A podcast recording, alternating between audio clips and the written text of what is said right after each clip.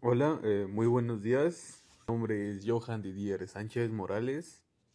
El día de hoy, este, en este podcast, eh, hablaremos sobre lo que son las técnicas de auditorías que pudimos observar, analizar y estudiar en, en el curso de auditoría financiera de la empresa. y bueno, para abrir este tema, eh, podemos decir que las técnicas de auditoría eh, son herramientas o procesos que nos sirven para analizar eh, evidencias que permitan a, pues, a los auditores aplicar en razón a la naturaleza del objeto que se está evaluando. Y pues también la herramienta de esto y de estas técnicas este, es el de hacer estrategias para hacer más fiables y seguras los, los archivos contables que, que, necesiten y toda la información que, que el auditor eh, tenga que recolectar para lograr este pues sacar a flote y sentenciar un dictamen, ya sea positivo o negativo.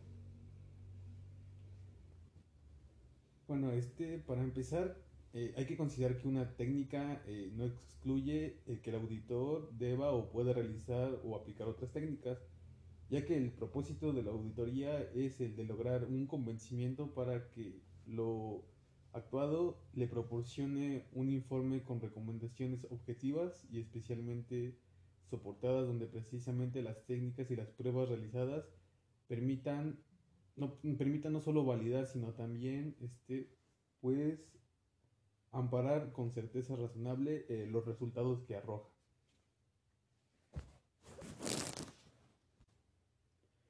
Y bueno, eh, empezaremos hablando del el estudio general. Bueno, esta, esta técnica eh, precisamente, eh, nos sirve para identificar las características generales que componen a una empresa y pues en pocas palabras nos da un panorama general de sus estados financieros y de las partes más importantes y significativas o extraordinarias de los mismos. En la siguiente técnica de análisis de saldos, eh, esta técnica que se aplica a las cuentas de mayor y sus subcuentas mediante los saldos y movimientos de las mismas, eh, pues se basa en una dinámica de acuerdo con la naturaleza de la cuenta presente. Eh, como principal objetivo de esta técnica es la de establecer su adecuado registro, operación y autorización. En el análisis de movimientos, eh, bueno, la técnica de análisis de movimientos eh, es una comprobación física de los bienes materiales y de los documentos. Eh, esto con la finalidad de comprobar las existencias de recursos o de una transacción que haya sido registrada por el sistema de información financiera. esta técnica nos permite aplicar sobre objetos inanimados o estáticos pero no sobre procedimientos o personas físicas.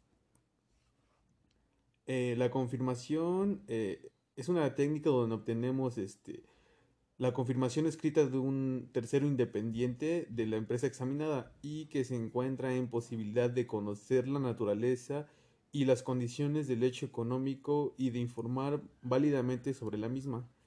Eh, con esta técnica se puede aplicar de formas diferentes dependiendo de su respuesta que pueda ser este, ya sea positiva, negativa, abierta o cerrada. La técnica de investigación es una técnica en la cual obtenemos información por medio de funcionarios de la misma empresa. En caso de que fuese el auditor, este puede crear sus criterios y formular una opinión. Esta técnica de investigación puede llegar a ser formal o informal de acuerdo a la forma en la que el auditor este, pues, la aplique. Eh, la declaración eh, es una técnica que tiene eh, la finalidad de obtener cartas o documentos es que vayan firmados por funcionarios de la empresa y pues en estos documentos se debe certificar eh, la autenticidad de los hechos para las investigaciones que el auditor eh, lleve a cabo. Eh, la observación y la observación es una técnica que por medio que por medio de esta misma el auditor puede cerciorarse por su cuenta por su cuenta propia de los hechos y circunstancias que están relacionados directamente de la forma en que se realizan y manejan las operaciones de la empresa por parte del personal que que está dentro de ella misma y pues tiene como propósito asegurar que los hechos sean concretos. El cálculo es una técnica donde se establecen las bases predeterminadas para la recolección de datos contables. Bueno, con estas bases el auditor puede establecer sus propios cálculos para poder este, validar las operaciones matemáticas y validar la información que requiera de los procesos automáticos. Los procedimientos analíticos es una técnica que utiliza los índices y tendencias significativas que nos pueden ayudar para conocer la liquidez y capacidad de endeudamiento eh, mediante la información que se desarrolla para tener una buena planificación. La técnica de hechos posteriores eh, es una que nos sirve para aplicar ciertos tipos de hechos que un auditor debe de evaluar. Estos hechos pueden suscitarse entre la fecha que se realizan los estados financieros y la fecha en que el auditor presenta su informe. Eh, la computación, yo creo que en estos tiempos eh, la técnica de computación eh, tiene como propósito el de recolectar el mayor porcentaje de información clave para que el auditor este, la pueda utilizar como parte de los procedimientos para cargar datos que se hayan contenidos en los sistemas de de alguna entidad que esté auditando. Eh, la técnica de muestreo tiene como finalidad la aplicación de procedimientos en una auditoría para obtener una muestra seleccionada dentro de las clases o transacciones de los saldos.